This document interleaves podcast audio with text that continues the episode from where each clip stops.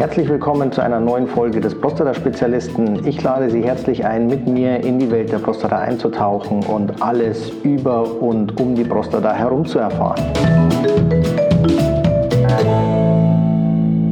Herzlich willkommen zu einer neuen Folge des Prostata-Spezialisten. Ich bin heute nicht alleine. Ich habe mir heute einen Gast eingeladen und zwar Frau Professor Meyer. Hallo, Frau Professor Meyer. Hallo, ich freue mich, dass ich dabei sein darf. Ich grüße Sie. Auch wenn wir beide Meier heißen und sogar gleich geschrieben sind, um das vorneweg zu sagen, sind wir weder verwandt noch verschwägert, ähm, arbeiten aber trotzdem gerne zusammen. ja, äh, Herr Meier, Sie würden allein in München 500 Barbara Meyers äh, im Telefonbuch finden. Ein Grund, warum ich nicht drin stehe. ja, das glaube ich wohl. Ähm, der Titel des Podcasts ist ja, ähm, welche Chemo ist die richtige? Ähm, und äh, wenn ich mit Patienten drüber rede, ähm, sage ich immer, das kann man vorher testen, ob Chemo funktioniert oder nicht. Und die sind immer ganz überrascht, dass es sowas überhaupt gibt. Wie sind Sie überhaupt auf die Idee gekommen, sich über sowas Gedanken zu machen? Ähm, Im Vorfeld zu sagen zu können, ob eine Chemotherapie funktioniert und wenn ja, wie gut? Also ich denke, eigentlich sind die Leitlinien an allem schuld. Denn wenn man, egal bei welcher Tumorart Sie in die Leitlinien schauen, ähm, es ist ja nie nur eine Chemotherapie, die dort empfohlen wird, sondern in den allermeisten Fällen, insbesondere bei der Zweitlinie und wenn ein Patient oder eine Patientin das dritte oder vierte Rezidiv hat, dann wird sowieso sehr dünn, aber meistens werden mehrere Chemotherapieoptionen gleichwertig nebeneinander gestellt in den Leitlinien. Das ist auf der einen Seite gut, weil natürlich die Handlungsfreiheit ähm, der, der, der Onkologen gewahrt bleibt. Die kennen ihren Patienten. Auf der anderen Seite aber stellt sich die Frage, welche Chemotherapie ist die beste? Und diese Auswahl an Chemotherapieoptionen in den Leitlinien, die hat uns bewogen, mal nachzugucken, kann man das denn eigentlich testen? Welche Chemotherapie dann beim individuellen Patienten tatsächlich am besten wirkt? Und wie muss ich mir das als, als Laie vorstellen, ähm, was Sie machen? Was brauchen Sie dafür für Material? Kann man das aus dem Blut machen? Muss man äh, Biopsiematerial hinschicken? Kann man vielleicht sogar das Material verwenden, das zur Diagnostik schon verwendet wurde, von welchem Ausgangsmaterial Zellen gehen Sie aus?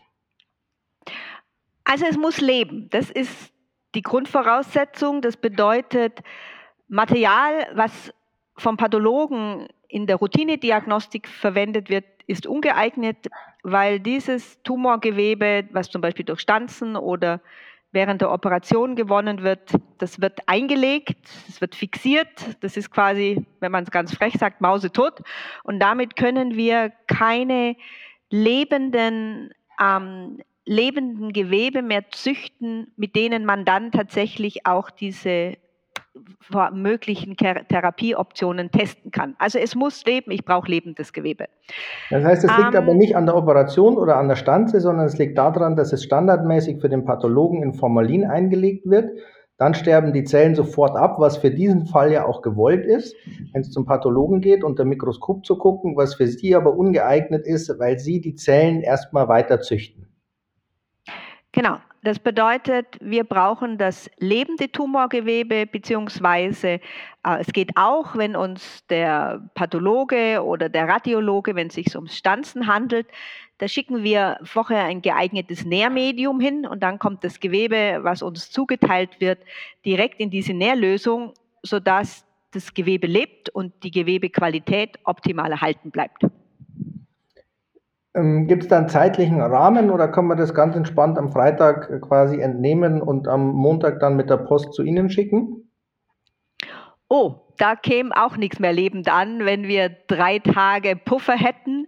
Nee, also je kürzer, desto besser. Aber das klingt jetzt so dramatisch innerhalb von zehn Minuten, aber wir haben 13 Jahre lang ähm, Erfahrungen gesammelt und festgestellt, alles, was unter 24 Stunden liegt, also so ein Übernachttransport und das Ganze bitte auf Eis und nicht auf, im Luftkissen, ähm, ist die Gewebequalität immer noch gut genug, damit wir gut damit arbeiten können.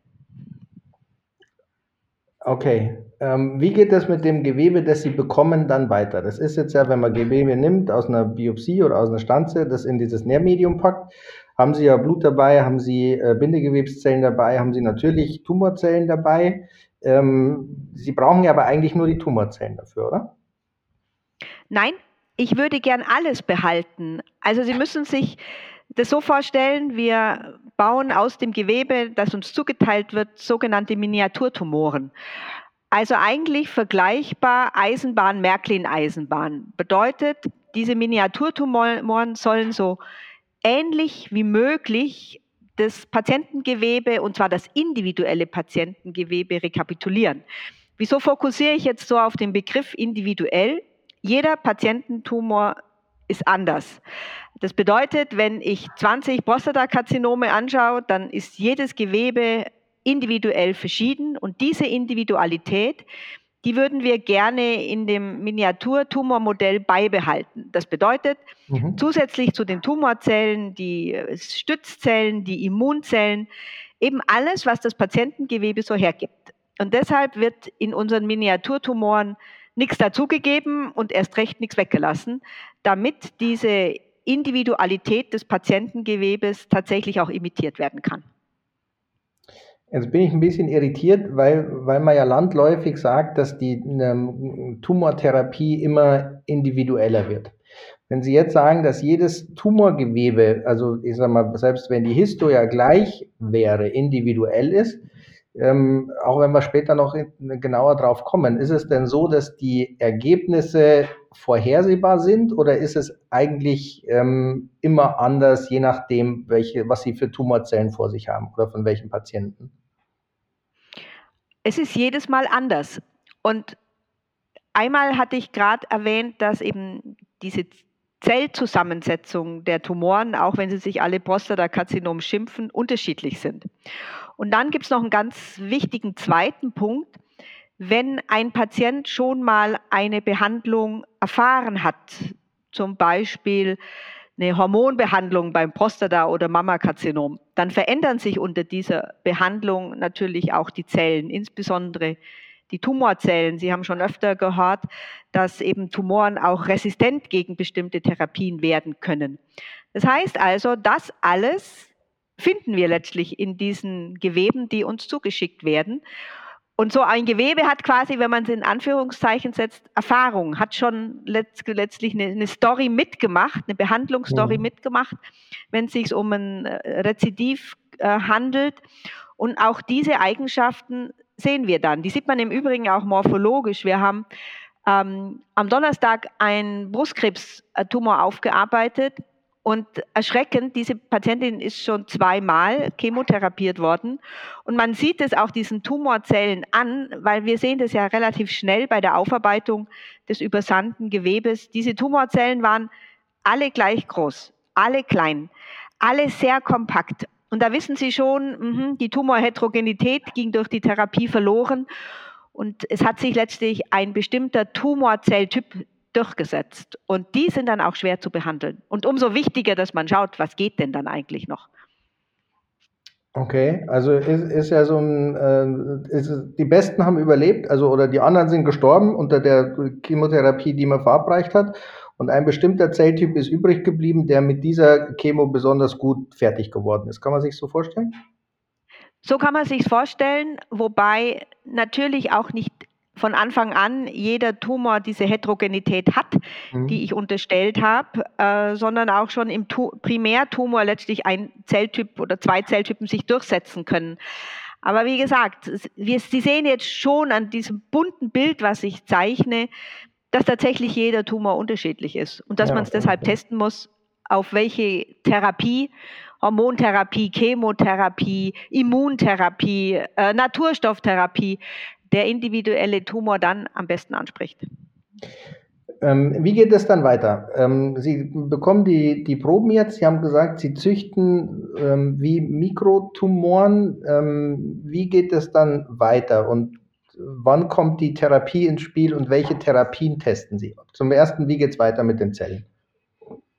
Also so äh, wenn jetzt das Gewebe kommt, wie gesagt, ähm, frisch ist immer gut, 24 Stunden oder bis 24 Stunden ist in Ordnung. Dann zerlegen wir das übersandte Tumorgewebe in eine Einzelzellsuspension. Wie gesagt, behalten alles, was dieser individuelle äh, Tumor hergibt und ba bauen daraus Miniaturtumoren. Diese Reifung der Miniaturtumoren dauert 48 Stunden und nach den 48 Stunden testen wir dann die Therapien. Sie haben jetzt berechtigt gefragt, woher weißt du denn, was du testen musst? Ähm, gibt zwei Optionen. Das erste ist, für uns im Mittelpunkt stehen immer die Behandler, weil die Behandler kennen den Patienten, die kennen die Vorerkrankungen, die kennen den Patienten und wissen, was geht überhaupt noch. Das heißt also, in jedem Fall versuchen wir, die Behandler mit ins Boot zu nehmen und bitten innerhalb dieser 48 Stunden um die Empfehlungen äh, der Therapien, die wir auf den Miniaturtumoren testen sollen. Aber manchmal ist es ja so, dass Patienten Behandler wechseln, dass Patienten ähm, noch nie irgendeine Therapie erhalten haben, also sich erst mal einen Onkologen suchen müssen und dafür sind dann 48 Stunden äh, schon ein bisschen kurz. Und deshalb, ich hatte es vorher äh, erwähnt, orientieren wir uns wieder ganz hart an der Leitlinie und schauen, bei welchem Tumorstadium, bei welchen Tumorcharakteristika, äh, welche Therapieempfehlungen in der Leitlinie stehen und die setzen wir dann vergleichend ein. Ähm, wie viele Therapieoptionen können Sie denn testen? Können Sie die beliebig oft multiplizieren, sodass Sie am Ende 30, 40, 50 Therapieoptionen testen können und man kann dann wirklich sagen, okay, von allen 50, die wir getestet haben, ist genau die die richtige? Ach, das hängt davon ab, wie viel Gewebe uns zur Verfügung gestellt wird. Das bedeutet, die Gewebemenge, äh, die bei uns ankommt, ist letztlich der limitierende Faktor wie viele Therapieoptionen getestet werden können. Aber diese 50 Therapieoptionen, die Sie gerade genannt haben, ähm, wenn ich ein großes Operationsgewebestück erhalte, wie letzten Montag, wo wir drei Gramm äh, Ovarialkarzinom, also Entschuldigung, Eierstockgewebe ähm, erhalten haben, ja, da haben wir, glaube ich, 64 Therapieoptionen getestet. Aus also, drei Gramm? Ja, aus drei Gramm. Also das heißt, es war Tumor pur, da war wenig Fett, da war wenig Bindegewebe, da war kaum Nekrose drin. Also haben wir sehr viel testen können. Oder vor zwei Wochen sind uns zwei Liter Aszitis, also Bauchwasser mit Tumorzellen geschickt worden. Ähm, da waren auch über 50 Therapieoptionen möglich. Also wie gesagt, viel hilft viel und wenn wir halt wenige Stanzen nur erhalten, also lass mal sagen zwischen fünf und zehn Stanzen und das ist schon viel und eine sehr unverschämte Bitte an einen Radiologen, so viel Gewebe zu liefern, dann mhm. sind es zwischen acht und zehn Therapieoptionen wie, ähm, also wir, haben gelernt, je mehr Tumorgewebe Sie kriegen, desto besser, weil je mehr Therapieoptionen kann man sich am Ende überlegen, ähm, was Sinn machen könnte. Wie geht es im Labor weiter? Sie züchten die jetzt weiter und dann müssen die ja irgendwie mit den festgelegten ähm, Therapien, die getestet werden sollen, konfrontiert werden. Ja, das müssen Sie sich so vorstellen. Äh, die Ansätze, also diese, diese Miniaturtumore werden in Platten äh, gezüchtet. Und diese Platten, ähm, das kann man alles nur eben unter sterilen Bedingungen in einer Werkbank machen. Mit dem bloßen Auge sieht man das nicht. Diese Miniaturtumore haben eine Größe vielleicht von einem halben Stecknadelkopf. Also das heißt, man braucht ein Mikroskop dazu, um die zu sehen. Und dann werden eben die ähm, Therapieoptionen dazugegeben. Das heißt also, da sitzen Mitarbeiter und Mitarbeiterinnen vier, fünf Stunden, um, ähm, um letztlich diese Therapieoptionen herzustellen. Und wir verwenden in dem Modell äh, genau die gleichen Konzentrationen und Dosen, die letztlich dann auch beim Patienten zur Anwendung kommen sollen.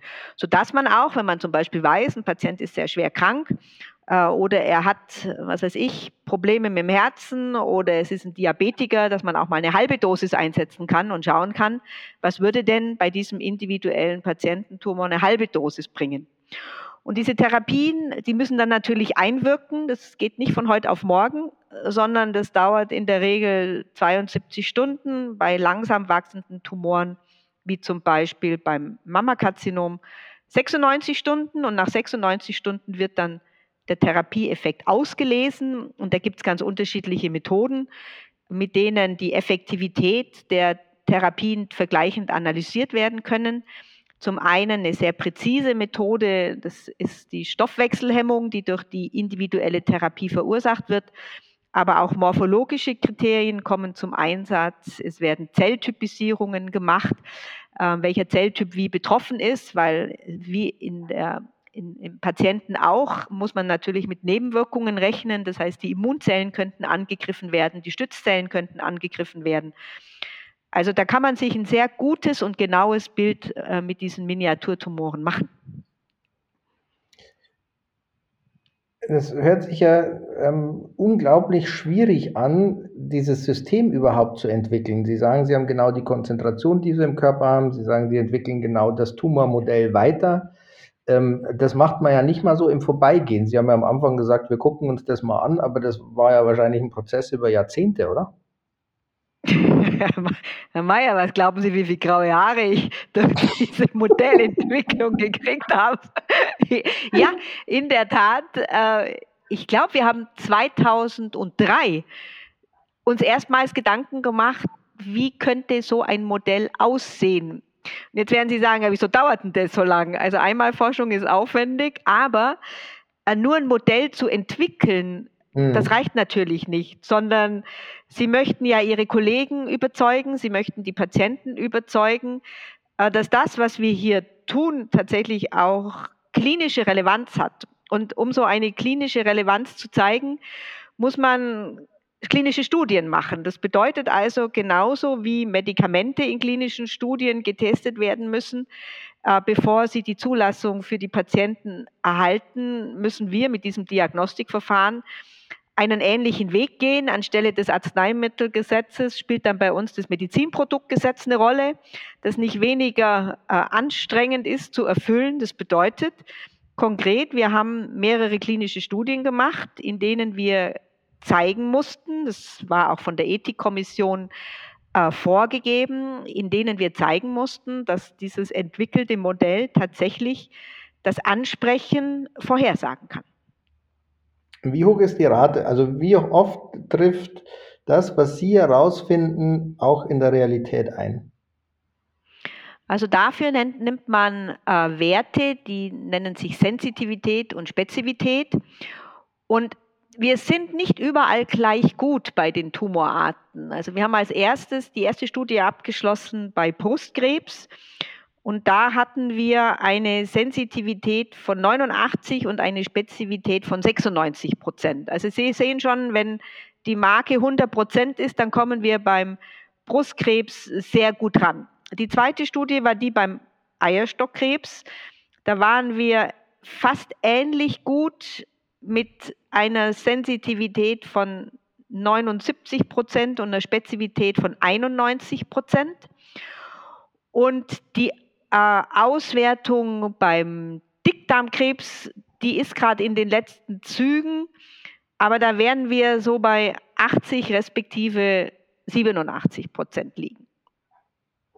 Aber es ist ja für medizinische Verhältnisse ähm, sensationell hoch, muss man sagen. Also, weil man muss ja davon ausgehen, dass die Tumorzellen sich quasi während der Therapie auch schon dagegen anfangen zu wehren. Ähm, also das finde ich schon beeindruckende Werte. Das hätte ich so hoch ja nicht erwartet, wenn ich ehrlich bin. Äh, ja, wir sind, also wir haben uns natürlich riesig gefreut, weil auch das hat zu dieser langen Entwicklung beigetragen.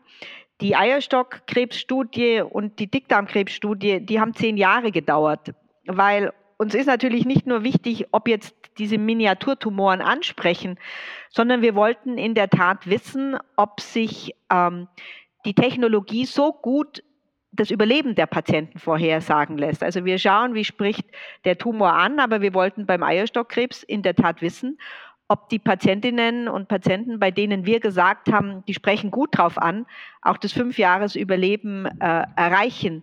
Oder beim Dickdarmkrebs war unser Zielpunkt in der Klinik die Zeit, ähm, die bis zum nächsten, bis zum nächsten Progress bleibt, können wir das vorhersagen und auch das ist uns ganz gut gelungen. Das heißt also, wir, wir wissen tatsächlich über das Ansprechen auf eine bestimmte Therapie hinaus, ob der Patient eine Lebenszeitverlängerung hat.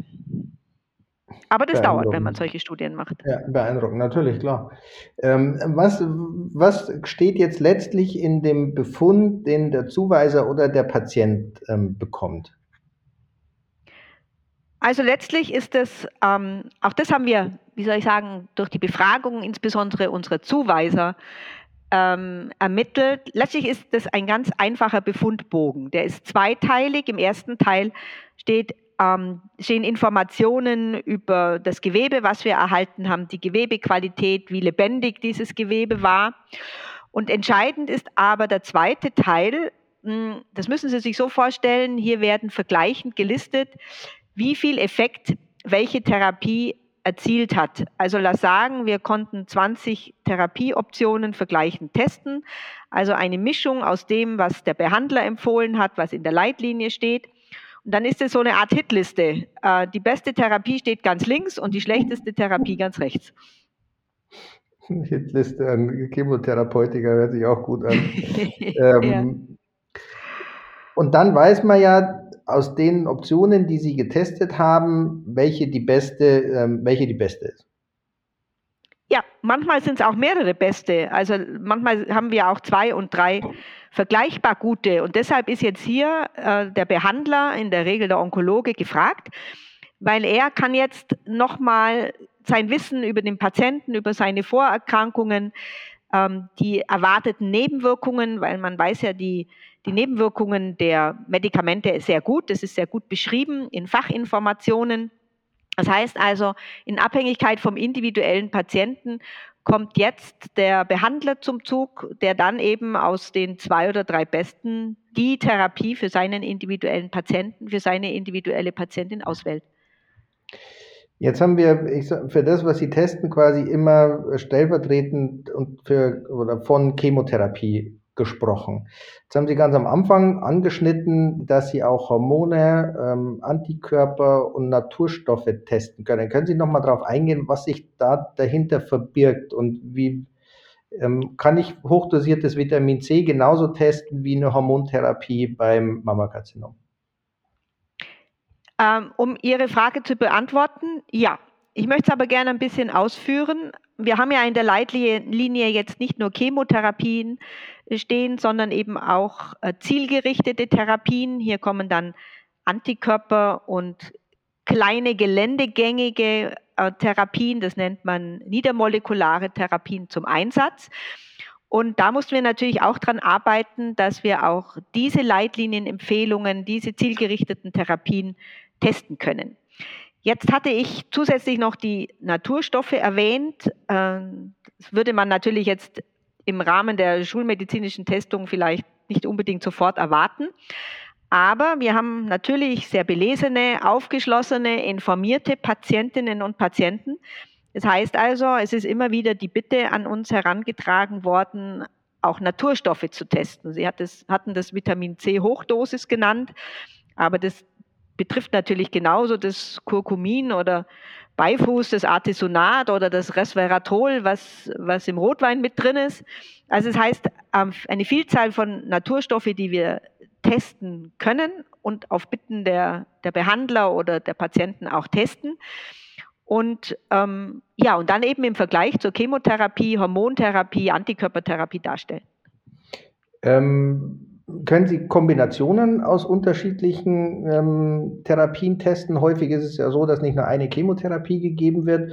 Also zum einen die Frage, können Kombinationen aus Chemotherapien getestet werden, aber auch können Chemotherapien zum Beispiel mit Naturstoffen äh, kombiniert getestet werden?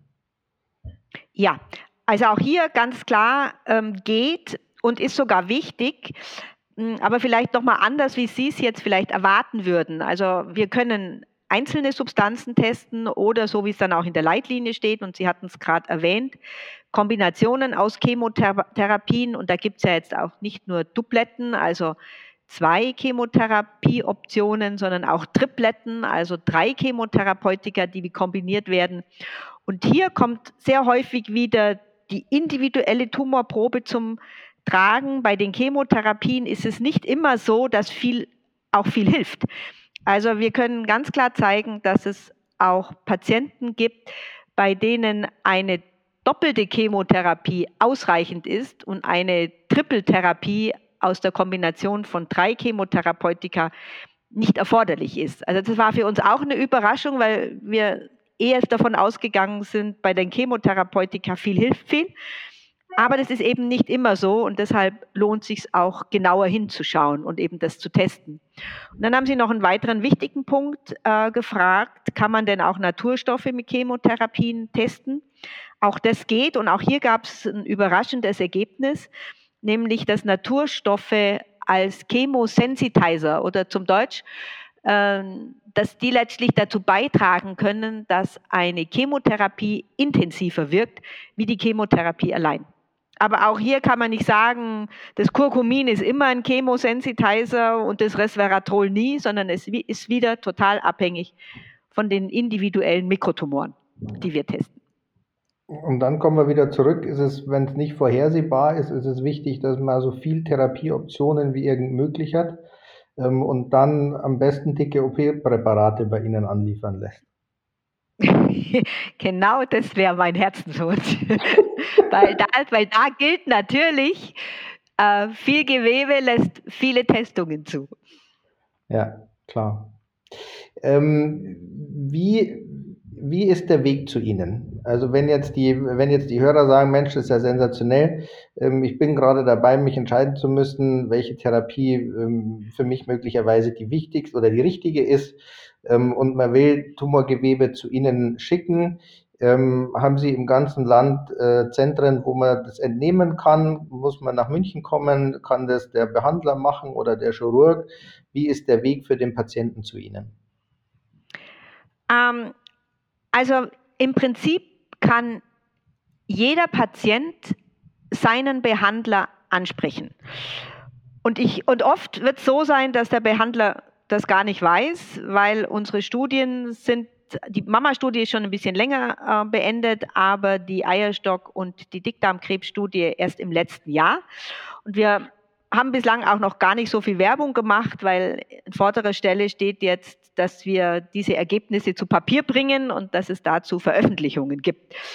Also das heißt, der Patient äh, stößt vielleicht jetzt nicht auf offene Türen von Anfang an, aber um auf Ihre Frage zurückzukommen, jeder Patient sollte seinen Behandler einfach darauf ansprechen, ähm, weil uns ist es ganz egal, wo der Patient beheimatet ist. Der Patient muss um Gottes Willen auch gar nicht zu uns kommen, sondern wir sind glücklich, wenn der Behandler dann zu uns Kontakt aufnimmt und wir organisieren auch dann den Gewebetransport. Wir organisieren die Dokumentation, die wir brauchen. Das wird also nicht in den Händen des Behandlers liegen, weil wir wollen ja auch nicht mehr Aufwand verursachen.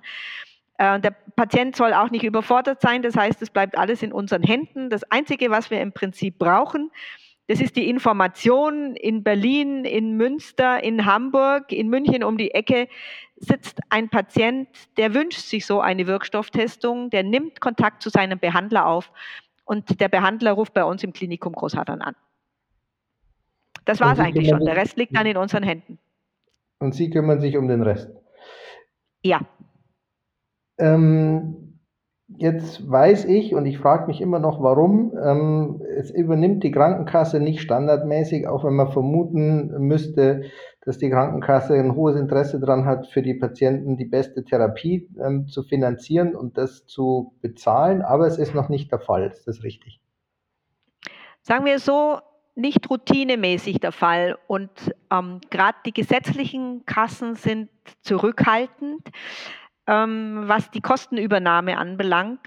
Aber ich habe es gerade erwähnt, unsere Studien sind jetzt seit einem halben respektive Vierteljahr beendet. Und egal, ob es nun um neue Medikamente geht oder um neue Diagnostikverfahren, diese Wege sind extrem aufwendig. Neue Produkte, und wie gesagt, das trifft die Arzneimittel ganz genauso, neue Produkte in die Leitlinie zu bekommen. Also wir reden hier von Jetzt sind wir wieder beim Jahrzehnt. Also es ist ein sehr, sehr langer Weg dorthin und letztlich ist es ja auch zum Patientenschutz, dass nicht alles, was auf den Markt kommt, sofort auch in eine Leitlinie überführt wird und auch von den Kassen bezahlt wird.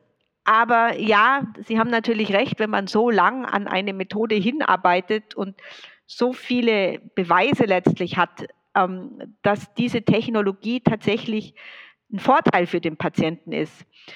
Ähm, dann würden wir uns schon wünschen, dass mehr Kassen tatsächlich auch die Kosten für die Patienten übernehmen. Denn letztlich muss man ja auch das Verhältnis sehen. Wenn so ein Diagnostikverfahren irgendwo zwischen 2.000 und 3.000 Euro kostet und wir tatsächlich die bestwirksamste Therapie identifizieren, dann kann das natürlich auch ein Einsparpotenzial für die Kassen bedeuten. Wenn wir zum Beispiel nicht die teuren Antikörpertherapien einsetzen müssen, weil die Chemotherapie equieffektiv ist, das bedeutet also einen ähnlichen Effekt erzielt, dann kommt es die Kassen sehr viel preiswerter wie diese ganzen zielgerichteten Therapien, die heute immer noch sehr, sehr teuer sind. Sie haben es jetzt gerade schon angesprochen, wenn die Kassen es also nicht bezahlen würden, ähm, müssen es die Patienten selber bezahlen und dann würden irgendwas zwischen 2.000 und 3.000 Euro zu Buche schlagen. Habe ich das richtig verstanden? Ja. ja, das hängt jetzt wiederum davon ab, wie viele Therapieoptionen wir testen können, also wieder von der Gewebemenge. Äh, Sie können sich vorstellen, dass man eben, wenn man 50 Therapieoptionen testet, ganz einfach einen höheren Aufwand hat, wie wenn es auf 10 Therapieoptionen rausläuft.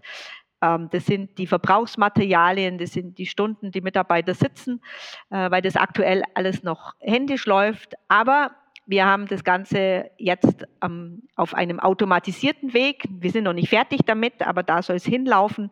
Und dann wird es natürlich auch für die Patienten preiswerter. Ähm, ich habe noch eine Frage, weil Sie immer ähm, gesprochen haben jetzt von dem Mammakarzinom, von dem Eilert, ähm, Eierstockkrebs. Ähm, kann denn grundsätzlich jede Tumorerkrankung, also zum einen solide Tumoren, Prostatakarzinom, Kolonkarzinom, ähm, äh, ähm, diagnostiziert werden oder nur die, die, wo Sie die Studien jetzt gerade veröffentlicht haben? Und äh, die zweite Frage, die sich anschließt, ist, wie ist es mit Metastasen? Geht das da auch? Also vielen Dank für die Frage, weil Sie haben recht. Ich habe so den Eindruck vermittelt, weil ich immer nur von den Studien gesprochen habe, dass das auf wenige Tumorarten begrenzt ist, diese Testentwicklung. Und da haben Sie natürlich vollkommen recht. Wir haben noch eine Studie laufen. Ähm, da haben wir mittlerweile 36 Tumorarten erfolgreich ähm, aufgearbeitet. Das bedeutet also, es geht eigentlich bei allen Tumorarten und selbstverständlich geht es nicht nur bei einer Erstdiagnose, also beim Primärtumor, sondern ganz unabhängig, die wievielte Metastase ein Patient diagnostiziert bekommen hat. Mit Metastasen geht es selbstverständlich auch. Ich bin beeindruckt, Frau Professor Mayer, von Ihrem Werk, das Sie jetzt schon ähm, fertiggebracht haben. Ähm, ich hätte mir gut vorstellen können, dass man auch scheitert in der Entwicklung des Modells und irgendwann frustriert aufgeben muss und sagen muss, es geht einfach nicht. Ähm, deswegen umso mehr Respekt, dass es nicht nur Forschung, äh, dass sie nicht nur Forschung machen, von denen man das Ergebnis eigentlich schon kennt, sondern das war ja wirklich mit offenem Ende, ob das überhaupt klappt oder nicht. Und sich da dann über Jahrzehnte reinzuhängen, finde ich schon wirklich, wirklich ähm, beeindruckend. Und ich sehe es halt auch als wirklichen Benefit für den Patienten, wenn man nicht erst nach drei Monaten guckt, ob die Chemotherapie funktioniert hat und man unter Umständen sagen muss, oh, das ist jetzt doch leider äh, weitergewachsen. Und dann hatte man letztlich nur Nebenwirkungen oder der Patient nur Nebenwirkungen, aber eigentlich keine ähm, Wirkung. Und dass man das über so ein Tool vorwegnehmen kann, das sie entwickelt haben, ist natürlich schon wirklich eine sensationelle Leistung in der Medizin. Also vielen Dank. Ähm, mich freut es immer wieder, hm, dieses positive Feedback, denn Sie haben in einem Recht, zehn Jahre lang auf ein Ergebnis zu warten, weil natürlich die Statistik erst dann gemacht werden kann, wenn die erforderliche äh, Anzahl an Patientenproben untersucht worden ist. Ähm, ja, das, aber das machen Sie sich nicht von Anfang an bewusst, dass das so lange dauert. Und ich glaube, ähm, unsere Patientinnen und Patienten, die immer wieder uns auch motiviert haben und die Dankbarkeit, die damit auch verbunden ist, das war, glaube ich, das, was, was uns ähm, aufrecht hat la gehen lassen, und wo wir eben dann nicht die Flinte, lassen, ja. ja. nicht die Flinte in, in, ins Korn geschmissen haben. Und vor allem, Sie dürfen ja eins nicht vergessen, dadurch, dass diese Tumorproben leben, äh, gibt es natürlich bei uns kein Wochenende. Das bedeutet, Mitarbeiter und Mitarbeiterinnen haben Wochenenddienste und genau das ist es eben, wenn die Dankbarkeit der Patienten äh, auch bei den Mitarbeitern ankommt, dass sie sagen, ja, selbstverständlich sitzen wir am Sonntag da und, und pipettieren diese Proben, weil das einfach so ein Motivationsschub ist. Die wissen genau, wofür sie das tun und das ist einfach unglaublich stimulierend. Und dann grüßen Sie mal Ihr Team ganz, ganz herzlich auf alle Fälle von mir. Und ich danke Ihnen ganz herzlich, dass Sie sich so viel Zeit genommen haben, auch heute an einem Samstag, wo wir den Podcast aufgezeichnet haben. Gibt es noch irgendwas, was Sie gerne loswerden wollen, was ich bis jetzt äh, vielleicht übersehen habe? Ja, ich glaube, ich würde mich freuen, wenn möglichst viele Zuweiser, wissen Sie, die Patienten sind informiert, die hören den Post, Pod, Podcast zu, die lesen auch viel, aber ich würde mich freuen, wenn diese, dieses Wissen um die Technologie und um diese Testmöglichkeit bei möglichst viel Zuweisern ankommt. Denn dann tun sich auch unsere Patienten leichter. Also das heißt, wir ähm, dürfen gerne unsere Zuhörer bitten, ihre ähm, äh, Behandler damit zu konfrontieren, ähm, weil meiner Erfahrung nach ist es bis jetzt nie, noch nicht so viel ähm, bei so vielen Kollegen angekommen, dass sie, dass sie das machen und dass das wirklich auf hart wissenschaftlichen Beinen steht und nicht ausgependelt ist. Ähm, also an alle diejenigen, die es hören, ähm, bitte weitergeben. Und ähm, wie erreicht man Sie? Darf ich Ihre Kontaktdaten in ähm, die Shownotes unter dem Podcast mitnehmen, sodass man direkt mit Ihnen Kontakt aufnehmen kann, beziehungsweise Ihrem Büro? Ich glaube, die E-Mail-Adresse ist die äh, günstigste Möglichkeit, Kontakt aufzunehmen. Sie können sich vorstellen, ähm, dass wir da nicht rund um die Uhr an einem Telefon sitzen, ähm, obwohl das bestimmt eine gute Idee wäre, einen Telefonservice einzurichten. Aber geben Sie uns noch ein bisschen Zeit. Wir digitalisieren und automatisieren diesen Ansatz gerade. Und da wird es zukünftig eine Kommunikationsplattform auf einer Cloud geben, wo Patienten uns schreiben können, ähm, wo sie Anfragen stellen können, wo sie Fragen zur Technologie und zum Hintergrund stellen können. Und ich glaube, dann ist die Kontaktaufnahme äh, besser wie über Telefon, Faxmaschinen ähm, oder, oder gar Brieftauben, weil klar, ich spreche gern mit unseren Patienten und ich höre unseren Patienten auch gern. Aber da wären wir dann über diese Kommunikationsplattform tatsächlich Tag und Nacht erreichbar. Frau Professor Mayer, ganz, ganz vielen Dank. Ich werde die E-Mail-Adresse mit in die Shownotes packen. Meine natürlich auch. Wenn Sie Frau Professor Mayer selber nicht erreichen, dann äh, lassen Sie es über mich laufen. Ich kriege sie irgendwie ran, immer. Und wenn es am Wochenende abends äh, um 10 im Auto ist, wenn Sie nach Hause fahren. Ähm, ich habe mich sehr gefreut, dass das geklappt hat, Frau Professor. Ich sehe es als eine unglaubliche Bereicherung in der medizinischen Diagnostik, vor allem für Tumorpatienten. Und wenn es darum geht, dass Therapien eben so relevante Nebenwirkungen haben, dass dann die Möglichkeit besteht, im Vorfeld zu wissen, wie gut oder schlecht eine Therapie funktionieren wird. Also nicht nur für den Podcast, sondern für Ihr ganzes bisheriges Lebenswerk, glaube ich, bin ich nicht der Einzige, der Ihnen dankt, weil ich selber als Arzt auch ähm, wirklich ähm, dankbar bin, die Option zu haben, äh, Sie mit ins Boot holen zu können. Und ähm, vielen Dank dafür. Und ich darf mich über 45 Minuten bedanken, dass ich einer meiner Lieblingsbeschäftigungen so äh, ausführlich darstellen durfte. Ich wünsche Ihnen noch einen schönen Samstag. Ja, schönes Wochenende. Danke, Tschüss. Herr Mayer. Bis bald. Danke, Tschüss.